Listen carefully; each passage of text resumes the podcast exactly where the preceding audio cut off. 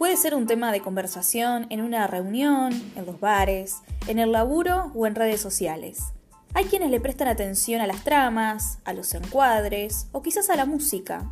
Puede ser en blanco y negro o a color, con crítica social o por puro entretenimiento. En cualquiera de sus formas, siempre nos encuentra más allá de Orión, desvariando el cine que tanto nos gusta.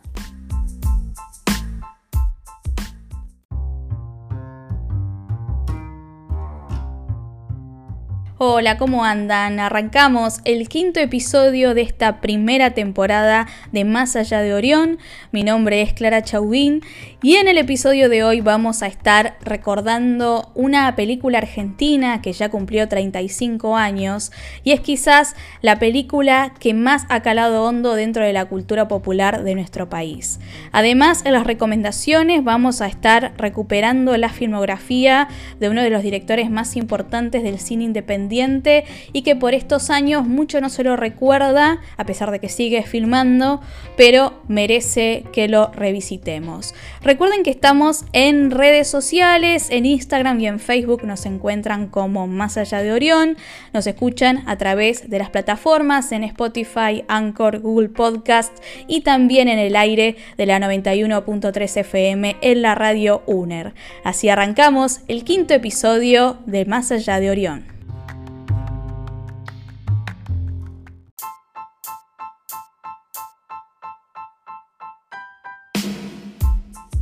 Mucho debió reconstruirse en la Argentina tras el golpe cívico-militar de 1976.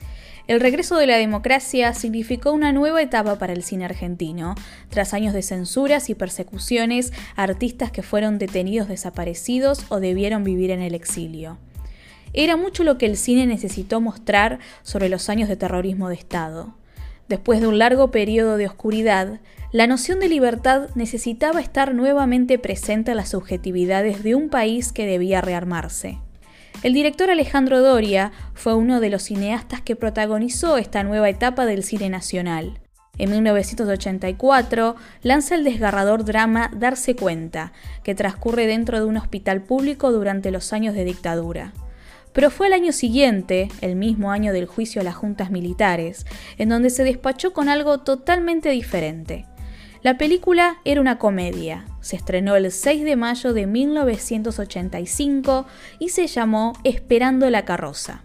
Se trataba de una comedia del género grotesco criollo, basada en una obra de teatro del autor uruguayo Jacobo Lackner, quien junto a Doria realizaron la adaptación para la pantalla grande.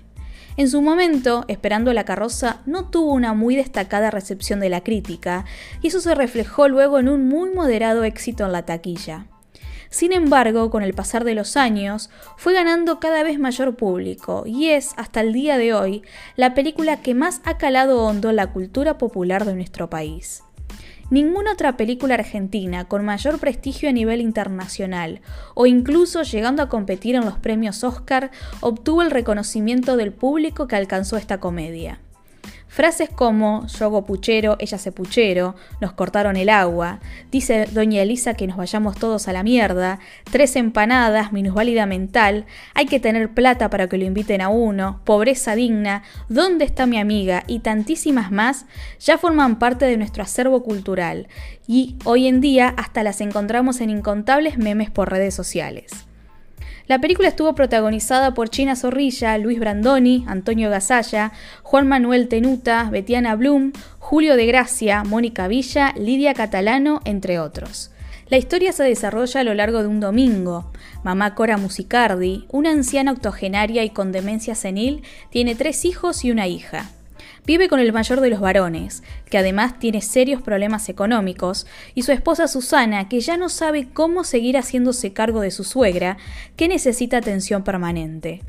En un total ataque de nervios, va hacia la casa de otro hermano, Sergio, y su esposa Elvira, a pedirles que se lleven a mamá Cora un tiempo a vivir a su casa, pero estos ponen montones de excusas para no hacerlo. Ahí entra en escena el tercer hermano, Antonio, y su mujer Nora, el matrimonio de mayor poder adquisitivo de la familia, que fueron invitados a almorzar por Jorge y Elvira.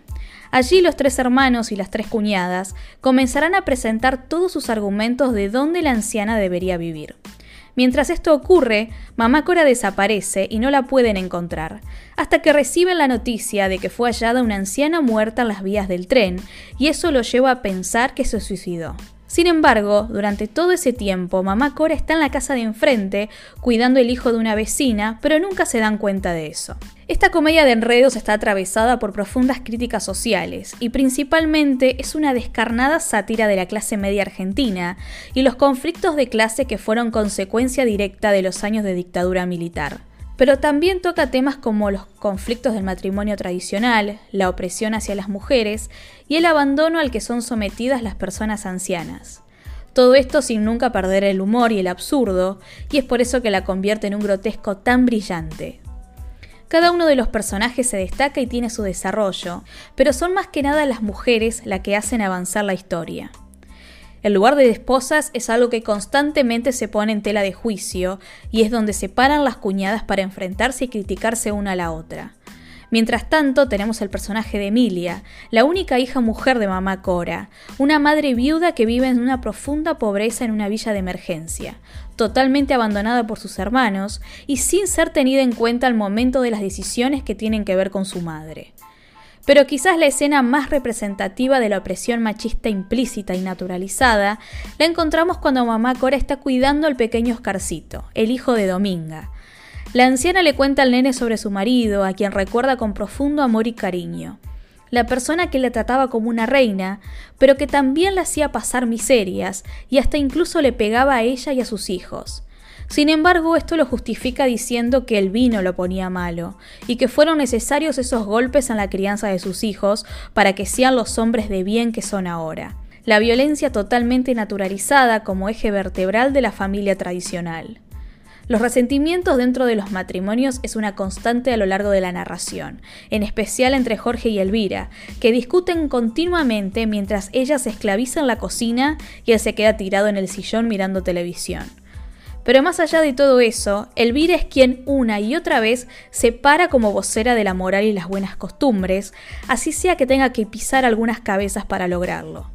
Por otro lado tenemos a Nora, que es la representación del ascenso social y que por eso es importante cuidar las apariencias. Como lo demuestra cuando le dice a su marido que de sus negocios no hay que hablar, negocios que a lo largo del relato dan cuenta que se trata de haber sido colaboracionista con la dictadura, o también cuidar las apariencias en lo que concierne a su afer secreto con su cuñado Sergio. Susana, por su parte, es el personaje que llega a cantarle las cuarentas a todos. Como una mujer honesta y frontal, que no teme en demostrar su rabia y su enojo por la situación que atraviesa, es constantemente tildada como nerviosa, histérica o el terror del barrio. A ella no le interesa hacer careta, es quien sabe muchas verdades ocultas de los miembros de la familia y los pone en la mesa si la situación lo amerita. Llegando a la conclusión de la película, descubren que el cuerpo que están velando no es el de mamá Cora, sino el de una húngara. Mamá Cora reaparece sin darse cuenta que en la casa de su hijo Sergio se está realizando un funeral, y todos descubren finalmente que está viva. La anciana solamente está contenta de ver a toda la familia reunida, sus hijos y sus nueras, y hasta amistades del barrio que no entiende por qué están allí escucha que murió una húngara y como ella conoció una húngara alguna vez, cree que sería importante ir a ese velorio porque quizás se trata de la misma. Y esto se convierte en una nueva excusa para sacarse a mamá Cora de encima.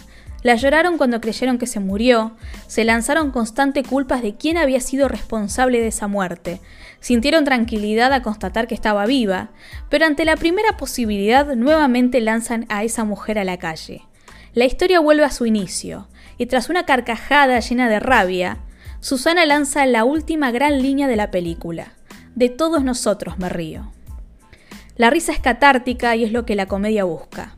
Y luego de muchísimos años de oscuridad, de estado terrorista, de detenidos desaparecidos, de torturas, de exiliados y censura, el país necesitaba volver a reír. Y en especial reírse de sí mismo, de sus miserias y de toda esa mugre guardada debajo de la alfombra. Esperando la carroza es una película que vino a gritarnos todo eso en la cara, a poner el dedo sobre muchas heridas abiertas que incluso hoy siguen sangrando. Quizás por eso que 35 años después de su estreno, sigue siendo la película más popular del cine nacional. La comedia es una gran herramienta de denuncia, y la risa también es política.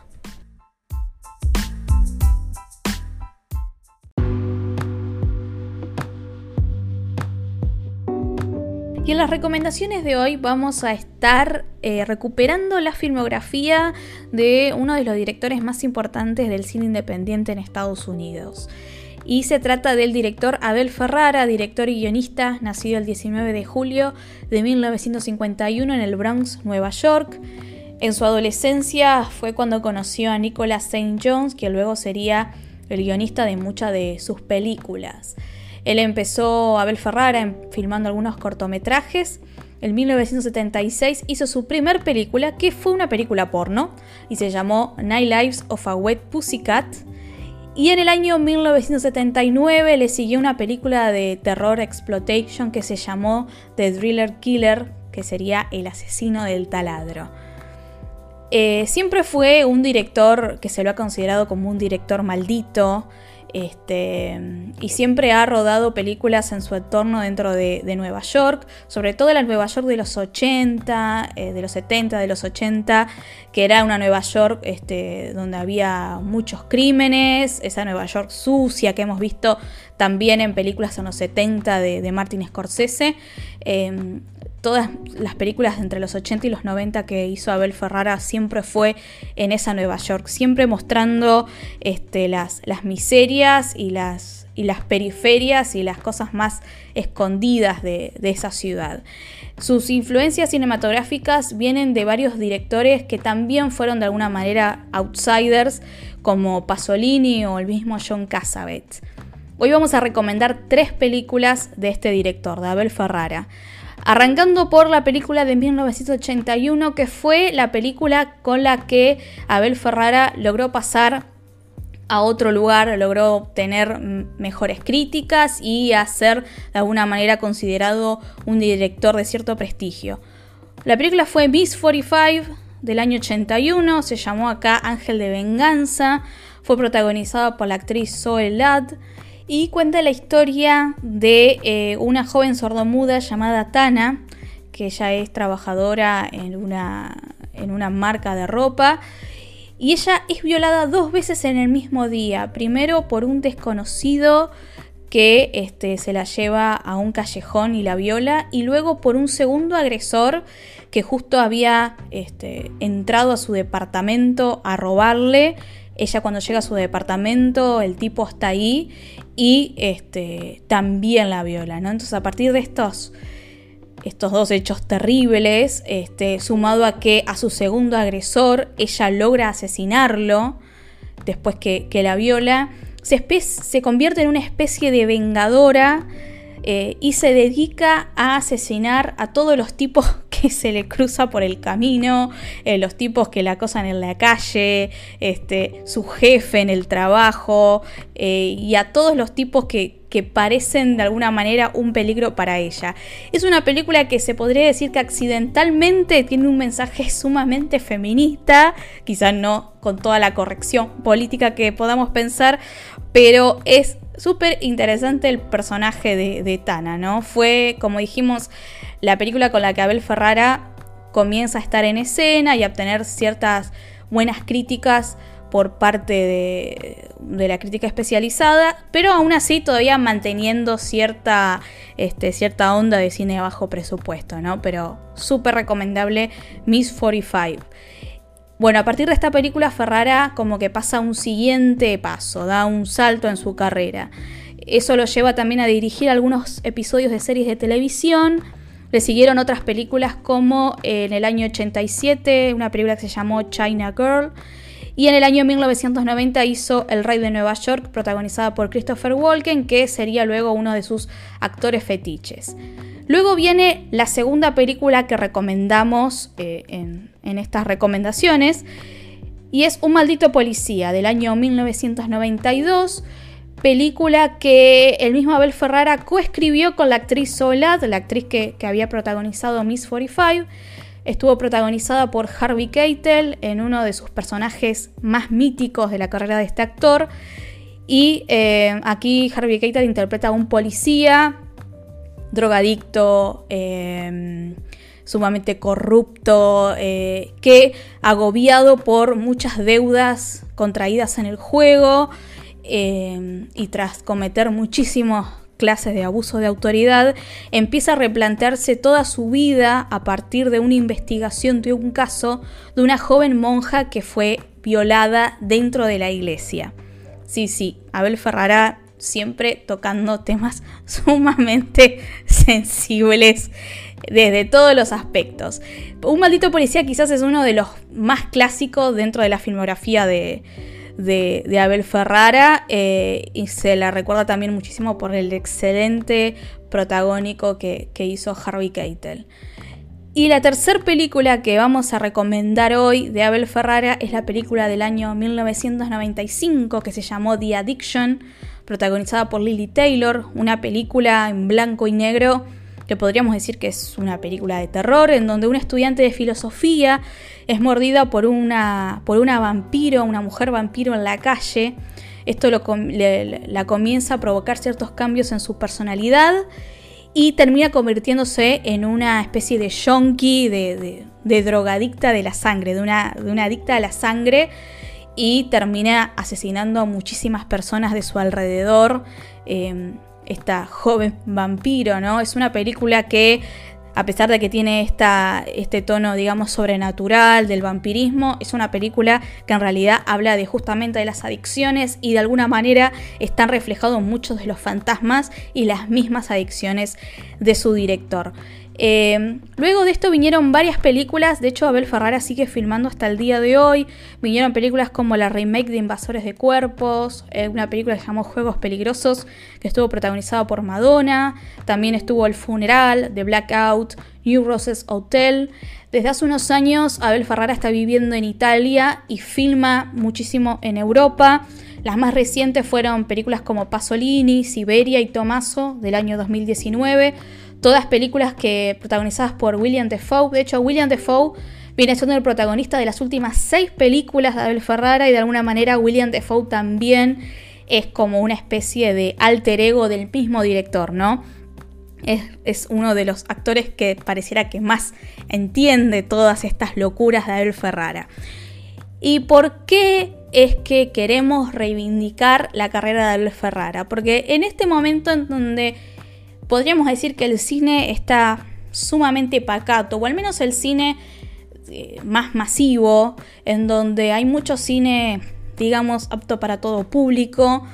Em, no está habiendo lugar para historias mucho más eh, arriesgadas, mucho más adultas, que tocan temas más oscuros, con menos corrección política, que, lo, que sí se vio muchísimo en el cine independiente de los 90, que se que ya se había visto antes en el cine independiente de los 70 y hoy en día está faltando un poco de eso y por eso es que queremos reivindicar la filmografía de Abel Ferrara, de este magnífico director, de este total outsider, este director que siempre se mantuvo dentro de, del lado independiente de la vida.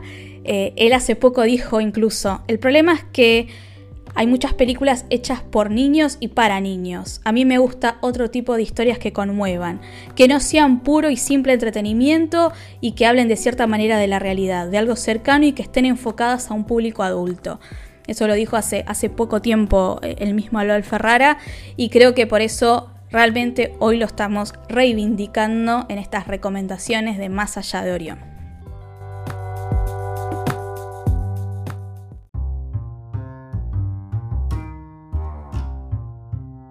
Y así llegamos al final de este quinto episodio de Más allá de Orión. Recuerden que estamos en redes sociales, en Instagram y en Facebook. Nos pueden encontrar como Más allá de Orión. Nos escuchan a través de las plataformas de Spotify, Anchor, Google Podcast y también a través del aire de la FM 91.3 en la radio UNER. Así nos despedimos y nos vamos a reencontrar la próxima semana cuando nos encontremos más allá de Orión.